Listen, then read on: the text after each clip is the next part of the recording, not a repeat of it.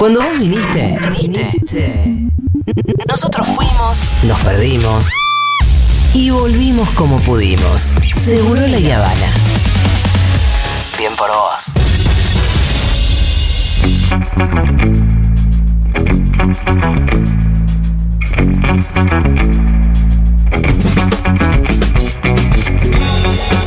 Alfredo Zayat, ¿cómo va? Bien, muy bien, ¿cómo andan? Bien, eh, qué viejo les quedó truco gallo, jaja. Ah, igual lo subimos. Igual, tuvo, lo tuvo. No, había mucho contenido, había mucho contenido Sí, y bueno. y escúchenlo era- igual porque hay porque recordemos que hay otras tres elecciones también.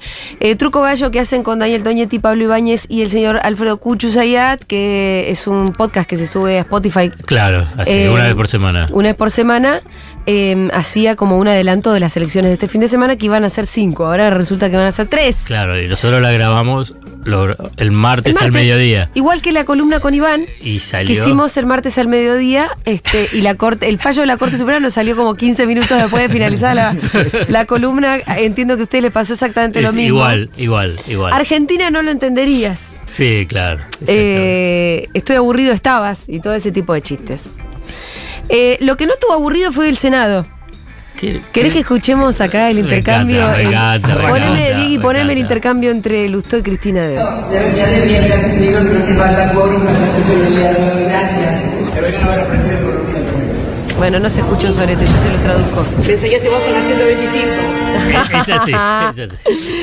Eh, no sé por qué se ve que alguna pavada estaba Lustó pidió, diciendo. f- pidió que haya quórum para la orden del día. Entonces, Cristina le dice: Usted a esta altura ya debería saber que para este tipo de para la sesión de hoy no hace falta quórum. Y entonces eh, Lustó le dice: Para esta altura ustedes deberían saber de economía. Y ella le contesta: Bueno, como la 125 que me enseñaste vos. Sí, hermoso. No. Arrancó la temporada de domada en el Senado. Al ángulo fue. No, Lo, ¿te- lo atendieron en, en cinco segundos Domado, dos veces al Domado, domado. La, la 125, para muchos que por ahí dicen que será la 125, es la resolución de las res- de las retenciones móviles, los derechos de exportaciones móviles. Que de desató, marzo, que desató marzo ese do- conflicto en 2018, en marzo, 2008. marzo del 2008. Estamos hablando de hace mucho, pero que ahí es un momento bisagra dentro del gobierno de Cristina Fernández Kirchner, el primer mandato, y también dentro del kirchnerismo. Y además, quienes recuerdan ese momento fue un tema de casi 60 días de unas movilizaciones, cortes de ruta, digamos. Y encuentros, encuentros entre bandas en la No, Plaza de Mayo. Bueno. la entrada de Elías repartiendo churrasco. No, bueno, bueno, pero me, me pare- me voy a detener simplemente en el tema de la 125. ¿Por qué se lo dijo a Lustó? Sí, claro. Porque Lustó era el ministro de Economía. Y autor de la 125. Claro, junto con su equipo económico. ¿Y qué es lo que pasaba? Yo escribí a favor de la 125, lo quiero decir. Y yo estamos a favor de la 125. Claro, Sí, sí. políticamente, Sí. porque técnicamente Ajá. tenía un error, que es lo que eh, terminó generando, después te digo lo político, eh, Sí. que, ¿cuál era? Retenciones móviles. Y si la, era fundamentalmente vinculado con la soja, si la soja llegaba a 600 o 650 dólares, todo el excedente, todo el adicional se lo quedaba el Estado con el derecho de exportación y nada el productor. Entonces el productor dijo, escúchame, está bien, hagamos, digamos, no lo decían así. Que pero se te- muevan, pero- que- claro, pero que algo me quede. Sí. ¿No? Entonces, porque técnicamente armada por Lustó y su equipo, que- eh, de apellido uno Pena y otro Rossi, yo lo digo porque la presentación de la 125 hicieron, como se llama, un off the record con los periodistas de economía de ¿Vos diferentes estabas? Y claro, yo estaba.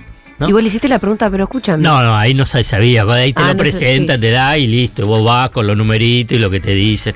Después cuando empezaba el análisis técnico más detallado apareció esto, pero además lo político de Lustó junto con Alberto Fernández, que Mirá este es uno de los puntos. Esos dos. Que, que Alberto Fernández, esto es lo que tengo que decir, que, que- porque Cristina quedó presa de, de esa situación, Sí. digamos. Digamos, Le dijeron que eh, la- ahí depende la versión. Alberto Fernández dice, Lustó me dijo que eh, la Federación Agraria bancaba. Y eh, Lustó dice lo contrario. Sí. que esto es lo que estaba negociando Alberto Fernández. Entonces, sí, vos tenés la Federación Agraria, que son los pequeños y medianos productores, y bueno, entonces vos ahí entrás dentro de la fisura. La cuestión es que no la tenías en la No, no, no. De hecho, se armó el bloque de la mesa de enlace que hasta Ay, entonces no existía. Claro.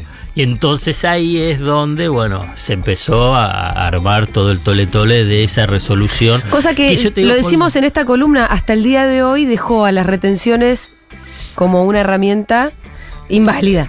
ilimitada. O claro, o- o claro, muy muy, limitada, limitada, ¿no? muy limitada. Entonces, pero que es una bisagra en la historia económica y política. Eh, fue un la conflicto largo, corte te- de luta, vuelca de leche en la ruta. Me acuerdo que bachaban los camiones. No, pero de además leche. también le quiero decir esto, esto siempre lo dice Artemio, eh, un momento también eh, fundacional para la constitución de la Del identidad del kirchnerismo Sí, como total, movimiento. ¿no? total, total, Hay sí, mucha sí, gente sí, que sí. se hizo kirchnerista en el 2008. Sí, sí, total. Sí, sí. Pero entonces, cuando Cristina contesta eso, esto a mí lo que Sí. hago, rebobino y dice, "Escucha, yo tuve que bancarme Claro. todo por tu error Sí. de la 125. Ella lo va a seguir bancando y va a seguir bancando, digamos, lo que significó todo lo político. Pero imagínate, Cristina, marzo, ella había a- Asumido en diciembre del 2010, eh, 2007. 54% de los votos. No, no, no, hay que, no, ahí no ah, fue no, 54. esa fue la primera. Fue la no, primera, esta fue la primera, digamos. 40 y pico, ¿no? no? Sí, y claro, con Néstor Kirchner, eh, máxima popularidad. Era, eh, eh, aunque siempre estuvo ahí en el poder, una cosa es cuando sos presidenta y otra cosa es cuando acompañabas al presidente. ¿no? Y, y lo primero es que se recibe este golpe a la mandíbula, porque era te- tenías toda No, una sociedad. Vos decís en que la sin calle. ese error hubiese sido muy distinto. Hubiese porque sido aparte algo te vota tu sí, sí, sí. vicepresidente en contra, No, todo, no, no, todo. es Entra un en una crisis política fenomenal. Digamos, ¿entendés? Sí, porque vos saliste empezó. empatado, te define tu vicepresidente en contra, te, Pero- te hace temblar todo el a, a gobierno. mí me parece, es muy, mu- es- me, parece, pa- me parece fabuloso esto, porque yo siempre digo, no soy el único, pero lo digo, lo repito, es que vos tenés que tener un proyecto político y las medidas económicas. ¿Esto qué significa? Que la política que tiene que estar por encima de la economía. Esto no invalida que vos después tengas que tener buenos técnicos. Claro, Claro, por supuesto. Y esos buenos técnicos es que tienen que estar eh, al servicio de, De las decisiones políticas, ¿no? Que en Argentina se piensa siempre al revés. Llamo al economista, que venga me Melconian. Y nos acomodamos todo ahí. Que venga Melconian con el gran plan, que venga Caballo con el gran plan, Martínez II con el gran plan, Surruil, estoy haciendo un poquito así de historia. Sí. Bueno, y, pero la cuestión es que acá lo que vos tenés, había un proyecto político, ¿y qué pasó? Te falló el técnico. Te falló por un error técnico, Bueno, fíjate. nada, vos. esto, esto, esto. Alfredo, vamos a escuchar el resumen. Tenemos muchas cosas Ah, para sí. hablar. Eh, sucedió esto, bueno, para sintetizarlo en un título, el establishment también empezó la campaña electoral. Escuchemos el resumen y venimos y lo comentamos con Alfredo. Quiero darle la bienvenida a una nueva edición del AmCham Summit. Invitamos a Facundo Gómez Minujín, presidente de AmCham Argentina y Senior Country Officer de JP Morgan, que dará las palabras de bienvenida para la jornada de hoy. Las ideas y los proyectos individuales por sí solos no resuelven las crisis estructurales. Tampoco los empresarios prebendarios. Tampoco los atajos. Tampoco las soluciones mágicas. Pero tampoco las economías cerradas. Por eso, cada uno de nosotros debe convertirse en protagonista para consensuar el mejor camino posible que permita el desarrollo sustentable y tan esperado de nuestro querido país. Espero que puedan ahora nutrirse de mucha energía positiva durante nuestro encuentro y bienvenidos todos.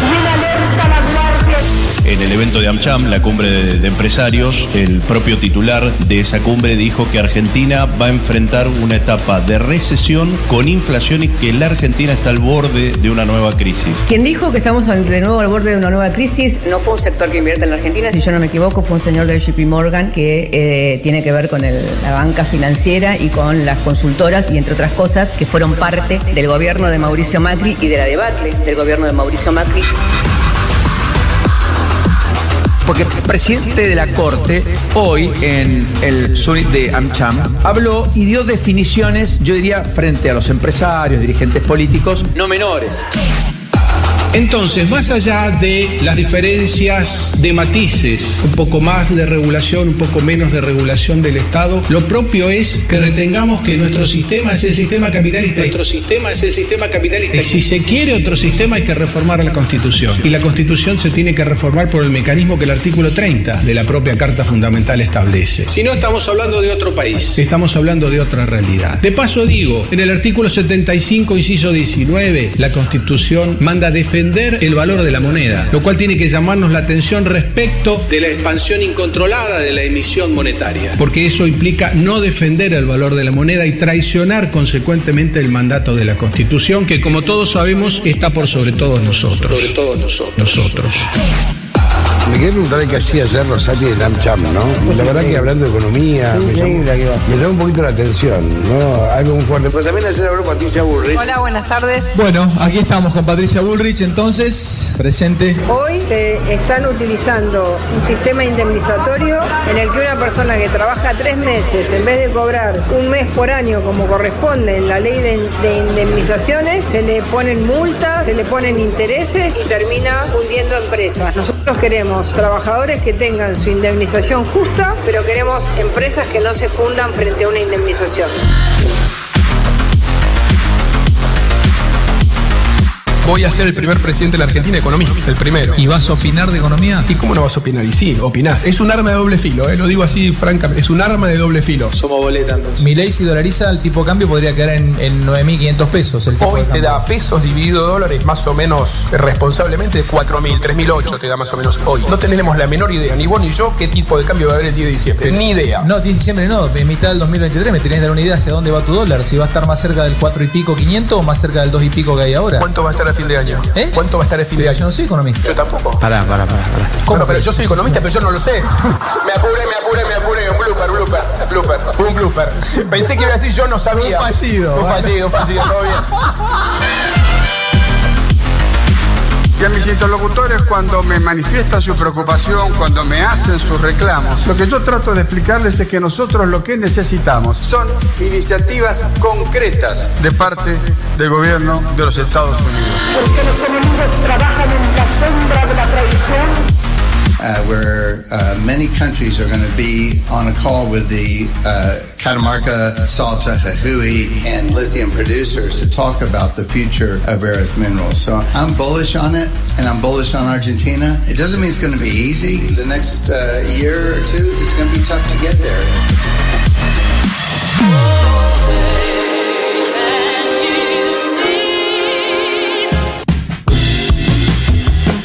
Un resumen preparadito Sí, especialmente para vos. Para vos, Sí. todo para vos. Están todos los gatillos acá en el resumen que Todo, acabamos de todo, escuchar. todo. Alfredo Zayat, bienvenido. Te vuelvo a saludar por Sí, las- para sí, las cámaras, ¿no? Ahí estamos. Eh, ¿Quién es Facundo Gómez Minujín? El presidente de AmCham, que empecemos más atrás. ¿Qué chota es AmCham? Es la Cámara Argentina de Comercio Argentina-Estadounidense, o sea, de las empresas eh, que están acá de Sí. Estados Unidos, entonces ahí se reúnen las cámaras. Ahora, Minujín, es, muy para- importante la Minujín. cámara esta que fueron todos. Empezó ahora a estar, en los últimos años empezó a ocupar un lugar más eh, destacado dentro Pero de... se, esti- se estila tener estas cámaras de No, no, no, comerciantes no, con, no, esta- no, con no, Brasil. no. Hay una cámara. Sí, sí, sí, hay cámaras, ah. sí, pero no, no tienen este... ¿Tenemos cámara este china? A esa quiero ir yo. No sé si hay cámara china. No, me parece que no. ¿Y Bueno, pero pará, Minujín. sí. ¿Quién es Minujín. Facundo Gómez Minujín? Minujín, Minujín, Minujín. Eh, De la, de la, que no me Sí. diga que es familiar de la. No, no, que la- eh, el hijo de, Marta. de Marta, no, Marta, ¿qué hiciste, No. Marta? Y Gómez es y era de Gómez. JP Morgan, además. Sí, bueno, está bien. Hizo su carrera. El, el hijo, ¿cuál es el no. Vos trajiste el dato, ahora no te Bueno, pero te, te traje el dato porque. Y Gómez Sabaini era el padre. Es, bueno, falleció. Ah, él se agregó el Minujín. Hubiera No, preferido. bueno, puso Está los bien. dos. eh. Bueno. Hubiera preferido que siga haciendo Gómez de un economista muy interesante, digamos, eh, ya falleció, hizo muchos trabajos de las cuestiones fiscales para la CEPAL y todo, digamos, y, y de ahí, bueno, salió eh, Gómez Minujín, simplemente para hacer el, el- el árbol genealógico de, Ahora, de este hombre. em, bueno, lo que está diciendo está mal. Digamos. Él para- está diciendo algo espantoso, eh, la gente no por ahí que está viendo el video no, no lo escuchó, pero él dice algo así como, lamentablemente viviremos una recesión con inflación. Es imposible poder planear a largo plazo cuando no tenemos visibilidad en el cortísimo plazo. Hasta ahí, más o menos, bien. Bueno, está, hoy, Estamos navegando en un banco de niebla y este nivel de incertidumbre es constante y resonante. el tema ahí, cuando él tira el tema de recesión, no estamos todavía en recesión. No. Digamos, podemos estar en recesión, sí. Podemos no estar en recesión también, También. qué sé yo. Digamos, la verdad que es una situación compleja que hay en economía y el Ministerio de Economía está tratando de evitar caer en recesión. Claro. Puede ser que no tengas un crecimiento sostenido y hay que ver qué es lo que pasa en el segundo semestre, qué es lo que pasa con las pasos. Hay muchas otras variables. Pero vos ves el primer trimestre, y te dio los datos de, de la industria, como también de la actividad económica, que no te muestra recesión. Técnicamente, y él tiene que saber, JP Morgan es un banco de Estados Unidos. Se def- y digo en Estados Unidos porque ellos son más obsesivos con esto. Técnicamente es cuando vos tenés dos trimestres con caída del Producto Interno Bruto. Esto es lo que... Bueno, hoy Argentina no está en eso. No. Si vos decís cuándo puede estar y por ahí, si, si hay un descontrol de las variables económicas, por ahí a fin de año, y se verá, pero no sé, eso no se sabe. Pero lo que dijo acá también Gómez Minujín es interesante porque ahí alguien le contesta, ah, Gabriel Cerruti le contesta, que él también habló sobre la falta de reglas de juego claras, ética y transparencia. Yo, con toda buena onda lo Mm. digo, ¿eh? digamos, que por ahí lo puede decir otros grupos empresarios, ¿no? Ah. pero que lo diga el JP Morgan es como medio que te ¿Vos te estás quejando? Si las reglas están casi escritas para ellos, Sí, ¿no? ¿no? Y además de O sea, son los que nunca salen perdiendo. No, no, y, y- y está bueno esto Es último. como que Hitler diciendo, che, no se respetan los derechos humanos, viejo. No, no, porque eh, él- vos fíjate que, y esto también lo había mencionado Gabriel Cerruti, y que siempre salen ganando. La corrida con el gobierno de Macri, en el gobierno de Macri, comenzó en abril del 2018. Sí. Cuando un primer banco decide salir de en la- el negocio de las LEVAC, que era traer dólares, cambiarlos a pesos, ponerlos a tasas de interés muy altas que pagaba el Banco Central, con un tipo de cambio bajo te daba una ganancia en dólares muy importante. Compra entre 2.000 a 2.400 millones de dólares y se va. Obviamente ya hizo la ganancia. Y, y entonces es todo el, el resto del mercado ve qué es lo que hizo el JP Morgan. Salió. Se fue. Sí. Bueno, empezamos a, empezamos, claro. Después de haber fue. comprado, eh, bueno, eh, Hizo- ahí empieza la negocio, fuga. la- claro, y, claro, y, y hacerlo de la bicicleta. Y es ahí Es donde, el- donde el país empieza Y- a necesitar dólares para que se vayan los otros. ¿Es así para, la rueda? soste- para sostenerlo, Claro, claro. y después pide la plata al Fondo, Fondo- Monetario y para que se sigan Exacto. yendo los que venían atrás del JP Morgan. Ahora, ahí donde vos planteás el tema de la ética, ¿no? Sí. Porque es verdad que eh, ellos toda esa manganeta la hicieron dentro de un marco legal. Sí, le hicieron el marco legal y además uno, son uno de los principales bancos que eh, facilitaron el endeudamiento descontrolado de Argentina en la colocación de deuda. JP Claro. Morgan, Deutsche Bank, el HSBC. Ahí es donde decimos las reglas hechas para ellos. Sí, sí, para su negocio y para la ¿Y especulación. cuáles son las normas claras que el tipo pide? Porque yo soy, yo tengo No, más derecho no, a pedir reglas claras. Bueno, está bien, digamos, es, es, es- por eso es interesante esto. El establishment empezó su, Sí, la su campaña. electoral. Y entonces, ¿cuál es su campaña electoral? Domesticar a los que van a ser candidatos. Ya está, la verdad, muchos de esos ya están no domesticados, ya están digamos, Entregadísimos. Tienen el collar puesto, Bueno, para empezar, los que, los van, faldero Sí, son sí, muchos, los que bueno. van ahí a sentarse a hablar con Fantino. Eh, sí, por eso, entonces... eh, ¿Massa fue? pero- ¿A Amcham? Sí. Eh, y no, tuvo el diálogo sí, al final sí. con eh, Facundo Gómez Minujín, ¿no? Entonces, pero la idea de domesticarlos, digamos, más allá que algunos se sienten como perros falderos, es que en el momento de el- lo que es la campaña electoral, es la advertencia de acá no te muevas, Claro. digamos, seguí por acá, sí, está bien, venís acá y nos decís todo, bueno, pero ten en cuenta que esto es nuestro mensaje y esto, porque si vos agarras y decís, ¿qué- ¿cuántos votos? Tiene el mismo voto, digamos, Gómez Minujín que cada Vale- uno de nosotros. vale uno, vale uno. Ahora bien, eso en la urna. Claro. Pero en lo que es, en, el, en la distribución de poder, no. Digamos, nosotros no, tenemos, digamos, un poquito. Bueno, podemos decir Ojo que que el video algo. YouTube se está viendo mucho, Eh, ¿eh? ojo. Bueno, algo Le dan tenemos, like, hacen comentario, lo comparten y seremos cada vez más. Toma muchísimo, toma muchísimo más sentido aquella frase de Cristina, nunca mascota del poder. Bueno, entonces ahí es donde empieza, y entonces interesante esto lo de eh, Gómez Centurio, me- Gómez Minujín, pero también quiero saltar, porque si Mm. no voy a seguir, con lo, también lo de Rosati. Ah, no. Ah, bueno, sí. Rossetti ahora la Corte también va a querer eh, fallar sobre la política monetaria. Claro, es una cosa, digamos, pero vos fíjate, el mensaje que es el mensaje que quiere escuchar el poder económico con dos cosas. Una es la emisión monetaria, ojo, digamos, ¿por qué? Porque eso es lo que genera inflación, entonces tenés que hacer el ajuste. Traducido para todos es, tenés que hacer el ajuste. Y segundo, cuando hablo que la constitución argentina eh, está definido que el modelo económico es el capitalismo. ¿Y a quién se lo decís? Digamos, cu- ¿cuál sería la lógica? Si, si hay algún candidato posible, presidente, que quiera, digamos, violentar el, el funcionamiento No, del de hecho, capitalismo en Cristina Argentina? en el discurso en La Plata habló de que el capitalismo era el, no sé si el único o el mejor eh, sistema que teníamos para... Bueno, pero ¿a dónde lo dijo? ¿En qué cámara? ¿A dónde es de Estados Unidos, no?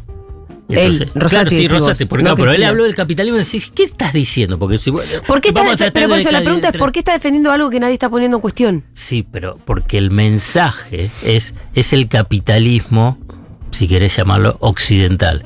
Es el capitalismo Estados Unidos. ¿Es anti-China el mensaje de Rosati? Exactamente. ¿Te parece? Sí. Y sí. Por eso lo fue a decir ahí. Porque además esto es cuando, mira, va a estar en, en el debate cada tanto, va a decir, nosotros postulamos y queremos un capitalismo occidental y progresista. Queremos un capitalismo occidental con reglas claras, con ética y transparencia. Le está diciendo, no te asocies con China.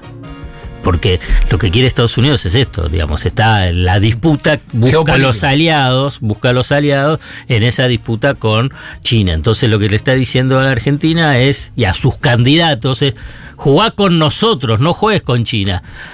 Ahí aparece, ojo, eh, aparece Massa, ahí apareció Argüello, el embajador argentino Ujú. en Estados Unidos, bueno, también Cristina, es el, todo bárbaro, pero quien pone la plata Claro. son los chinos, ustedes no ponen nada, Claro. ¿qué querés que hagamos? Si nosotros lo que necesitamos son los dólares. Los chinos nos hacen swap, nos hacen Y, inversiones. ojo, y pero pará, tampoco es que los chinos lo hacen de son filántropos, ¿eh? No, son negocios. Son negocios y son durísimos, es que ¿eh? Y no es que sí. te regalan algo, ¿eh? No te regalan nada. Hay una diferencia, eh, a ver si vos estás de acuerdo, entre los chinos y los yanquis, y es que los yanquis vienen con sus negocios, pero además vienen con condicionamientos políticos. Sí. Quieren una dominación política. Y los chinos no están tan interesados en eso. No. Quieren solo los negocios, Sí. con lo cual no tengo por qué andar condicionándote tanto. quieren los negocios, sí, lo que sucede es que, pero ahí entra la disputa con la otra potencia hegemónica. Claro. Eso es lo que pasa. Y más vos eso- estás en el área Claro. No, Maxi, de si- influencia si de estamos Estados acu- Unidos. Están acostumbrados que seamos el patio trasero, eso Claro, es lo que pero pasa. por Se me está la- metiendo en el patio esto. Por eso. eso. Y ahí entonces, entonces eh, ahí es, para mí esos son los mensajes claros, digamos, en esta campaña eh, eh, electoral donde manda el establishment en este espacio, ¿no? En este espacio de eh, la Cámara de Comercio Argentina estadounidense. Pasa que también a- empiezan a jugar otros, que es AEA, Asociación Empresaria Argentina. Sí, que hoy se juntaron con la reta. Con la reta. Horacio Rodríguez Ya Larreta. hiciste vos una columna sobre la E- AEA. AEA, No sí. te caen muy bien. Y no, porque ahí está el poder. Ese es el poder, digamos. El real. Sí, a diferencia de la UIA, que vos decís es más Industrial. algo como un sello de Sí, goma. no, más que- y ahí está Techín. Digamos, Claro. si vos decís UIA, es Techín. En cambio, en AEA son los dueños. No es que va el gerente general. Vos fíjate quiénes estuvieron en esta reunión para Con la reta. con la reta. Pablo Roca, Techín. Sí, sí. No fue Bendraza, que es el que va a la UIA. Que más, ese es un gerente. Sí, eh, sí, el que Un estuvo- pobretón. No, va. No, pero es del sector, por ahí tiene una visión más. Ah, mirá, Julia, ninguno es pobre. Podemos, son jerarquías, son Bueno, jerarquías. son más bien Tom Wanks Banks. ¿Estás viendo Succession vos? Sí, estoy, eh, no empecé la última temporada, pero la, estoy porque no me gusta esperar. Te quiero decir, es- Benassa es más Tom Ah, que Logan. ah, bueno, sí, no, Logan es el que está en qué actorazo, Logan, por Dios. Todos, todos, todos. No, no, La- bueno. la- te voy a decir algo para que te excites. La cuarta es la mejor de todas. Sí, Sí. bueno, wow. Sí. Eh, pero que voy a Estamos locos con el último igual- capítulo. Con el último capítulo no, estamos locos. No, pero no terminó. No, con el último que Sí, salió. sí, sí, el veo último alguno, capítulo. no me spoileen nada. No, no, Pero ya, anda sé, ya sé que ahí se estuvieron Chip y Tom estamos ahí en el. en Pelea- la- tuvieron una pelea pelea marital memorable, parece que memorable. Pero basta, no me digan más nada. Vuelvo. No, Paolo Roca, Techit.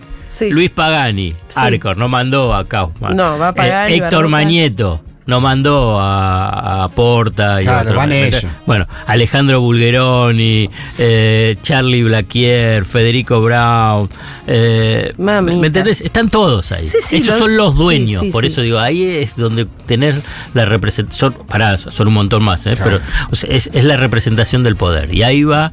eh, Y se juntan con la reta. La reta seguramente va- van a buscar a, solo- a los otros presidenciables también. ¿sí? En el caso que sea Massa, seguramente Massa también va a ir. En el caso que sea Cristina, no lo creo No. que vaya ahí, que, que se encuentre también con todos ellos. No estaría, pero Guado podría ir. Sí, sí, Guado sí, Guado estuvo, creo, en alguna de AEA, me parece. ¿eh? Yo les Eh, preguntaría por qué le gustan más los gobiernos donde ustedes pierden plata. Y bueno, bueno, ¿qué es lo que dice? La verdad que no tienen respuesta a No, eso. no, no. Es interesante. porque somos gorilas, Ah, porque. Y no, y porque piensa que no, no hay reglas de juego claras, di- dicen esas cosas. Son mucho más claras las reglas del juego, la verdad. Ahí, ahí es interesante lo de la reta, porque les fue a decir que Juntos por el Cambio está más unido que nunca. Lo que significa que. Está más, per- más está peleado que nunca. más peleado que Están nunca. peleadísimos. si nos damos con chicos, nos podemos dar cuenta. Se nota. ¿Por qué? Porque, porque el establishment está preocupado, porque, digamos, más allá, digamos, si hay desorientación en el oficialismo y en, En la diferentes- oposición. en la oposición también, y en el poder económico también. Dice, Ahora, ¿a dónde van? Y el ¿Cómo poder es? económico le. ¿Qué viene de Milei toda esta gente? No, ya no, no, no, le ¿Y no? bajaron por el pulgar. Hay algunos que lo sostienen porque, bueno, su padrino. Pero además por eso deben estar queriendo ver qué es lo que van a, qué es lo que va a hacer Juntos por el Cambio, porque los votos que está recibiendo Milei vienen sobre todo de Juntos, De por, Juntos el por el Cambio y de, de la murga que están haciendo. Lo hablamos el jueves pasado, me parece, ¿no? Que puede llegar a ser tercero. Lo dije acá o en Juntos otro por el lado? Cambio. Sí, no sé, ya no, No, sé. pero ya sabe- quedé. No sé a dónde dijo estás engañando cosa. mucho, ya no sabes ni No dónde sé. estas Recién No, pues se hablábamos lo dije con, también a con Toñete, otro Alfredo eh, que nos hablaba de un escenario de, De tres tercios, tercios, ¿no? sí. Eh, donde en realidad en la película crece Milei, pierde Juntos por el Cambio, los votos se fugan de Juntos por el Cambio a Milei y el Frente de Todos se mantiene estable. Sí, Eh, Milei está creciendo. sí. Eh, es un poco la y el estrategia- establishment que sabe de números o Sí, sí, sí. ¿Lo ve? Lo ve que, que Lo pasa es que, bueno, ahí loquillo. es una, un poquito la, la estrategia, porque también el kirchnerismo quiere esto, digamos, de Bolsonaro-Lula, ¿no? Sería Milei y Cristina. Sí. Y que finalmente, aunque sea por un punto y medio, eh, en un balotaje eh, terminas ganando. Es muy riesgoso. eh. Es Simplemente te, riesgoso. te digo lo que está en esa mesa de castillos electorales, ¿no? De cartas electorales. Me- me- Pero bueno. Me, me interesa esa parte de que el círculo, el- o sea, el poder real no está pudiendo ordenar la política. Porque me acordé, Por ahora. Me acordé que en Por el, ahora. Me acordé en el 2015 la cena en lo de Mañeto fue que ordenó, ¿no? Eh, es- Hubo una cena que ahí terminaron, salieron como con Macri. Bueno, ellos Macri. ordenaron, ellos ordenaron Techín y, y- y Clarín, o sea, Mañeto y Pablo Roca, sus representantes, en lo que fue la convención radical de Gualeguaychú, cuando les dijeron, ustedes tienen que ir con el PRO, digamos, no lo dijeron de esta forma, porque había alguna, estaba, la- estaba dividido. ¿Fue como se tiraron tortita de ricota? ¿O sillazos? Hubo despelote, pero no me acuerdo si fueron Eh, tortitas. Gualeguaychú, tortita de ricota. Creo que algo hubo de eso. Hubo- no me acuerdo. Los radicales, siempre radicales. Eh, bueno, vamos a transformar la Argentina para siempre, les dijo Rodríguez Larreta Sí. a los empresarios. Con el tema de la reforma laboral y me tomo tanto de lo que dice él como lo que dijo eh, Bullrich, ¿no? Tanto Larreta y Bullrich piensan que el problema en Argentina es la legislación laboral. Entonces, y ahí mienten, la verdad, para decirlo en forma directa, porque está bien, ahora lo voy a explicar por qué miente. Y eso que estos años pulverizaron los salarios, ¿qué más quieren hacer? Claro, pero entonces que se va a generar empleo. Y la verdad es que se genera empleo. El problema no es el tema de la generación de empleo. No, de hecho estábamos todos laburando un montón. El problema, es, el problema son los ingresos. Y el problema no son las indemnizaciones para los. eh, no para ellos, te diría que para, para algunas pymes puede ser. Sí, bueno, pero, tema. pero no, entonces vos. Pero no tenés para que- ellos. Tenés que en última instancia ver casos particulares o ver algunos casos específicos vinculados a cómo poder legislar. No agarrar y decir, ah, bueno, entonces tenés que No, eliminar por todas las su- pero por indemnizaciones, ¿no?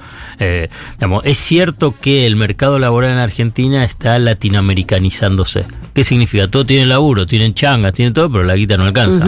¿no? Entonces, eh, lo que quieren avanzar es que, que no tengan derechos laborales, como el resto de los países latinoamericanos. La mayoría, si vos agarrás y decís, bueno, en Brasil también tenés esquemas de indemnización que son más eh, menos ventajosos para el trabajador.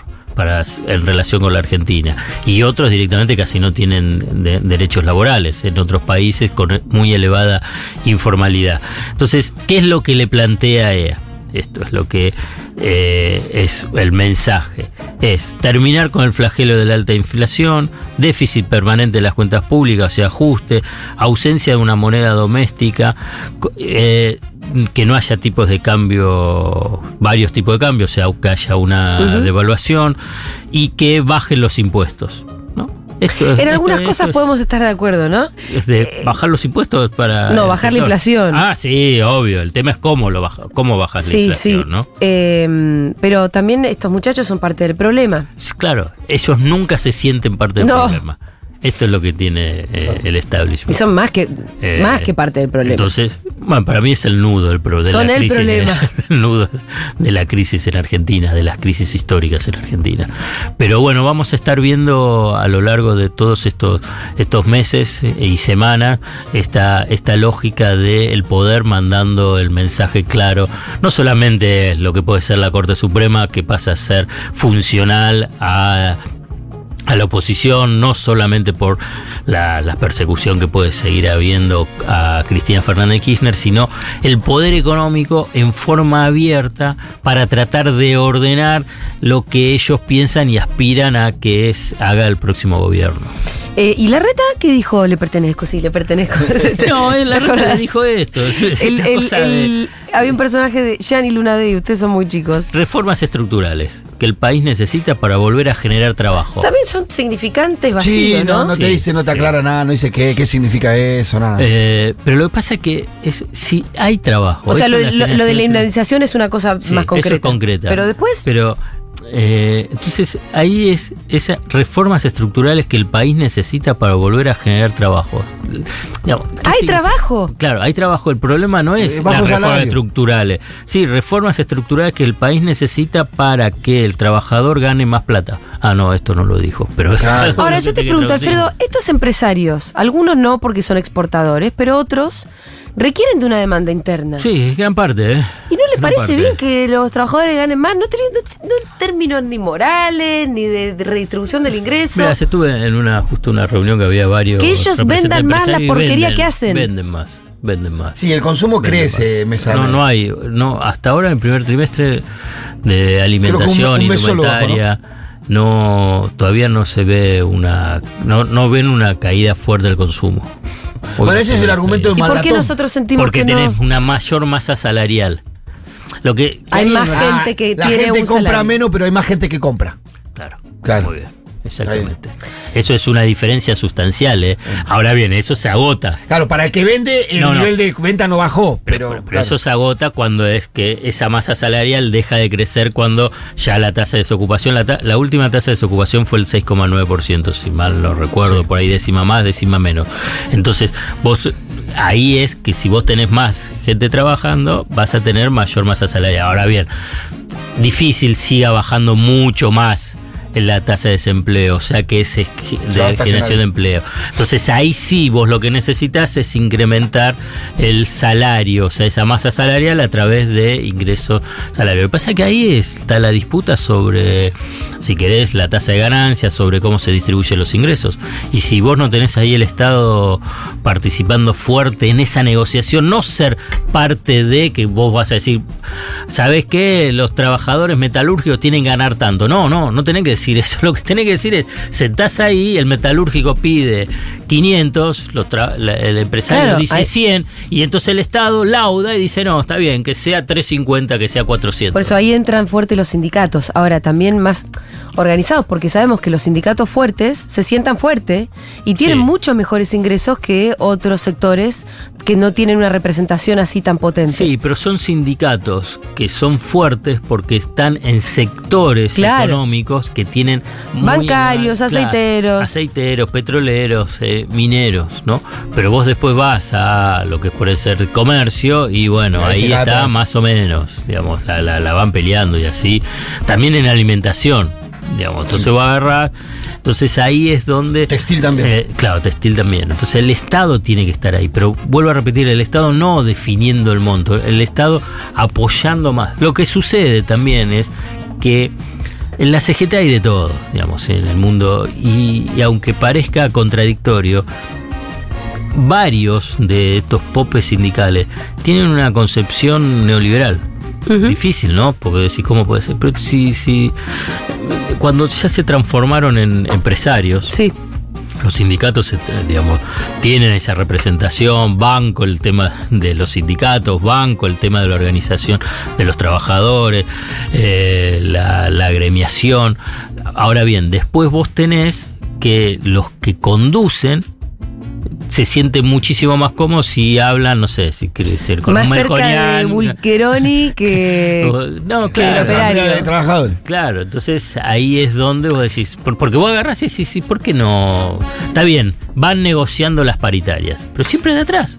Está bien, un año, podés decir, la salida de la pandemia. Y además pero te ¿y decís, después, pero eh, sí, escúchame. Algo más, Alfredo, que siempre es muy sectorial la defensa. Cuando es buena, es solamente de su propio sindicato, de su sector. Ahora, entonces ahí donde hay mucha diferencia también entre salarios. Sí, muy- hay una, hay una Mucha heterogeneidad sectorial fenomenal, pero además. Ahora, los aceiteros solo no se van a salvar. Pero políticamente ahí está lo que vos decís. Políticamente, vos decís, la CGT, digamos, ¿qué moviliza? Nada. sí, y aparte, porque además están peleados entre ellos. Digamos, esto fue lo patético de que la festejaron el primero de mayo el, el 2. dos. No, porque el primero. que está- ¿Por qué no el primero? No, porque, no, porque tenían que movilizar, que tenían una salida. En Belgrano encima lo festejaron. En Defensores de Belgrano. Ni le saques Y el no Pitu que y no se pone loco. Yo me pongo loco. Ah, ¿cómo haces? El 2 de mayo en Belgrano. Dale, ¿qué está? ¿dónde estás, hermano? ¿En qué Y planeta a las vivís? 3 de la tarde. Y a las 3 de la tarde. Locura, no tiene sentido. Alfredo Sí, Zayat, estamos. gracias. Hasta el jueves que viene. Bárbaro.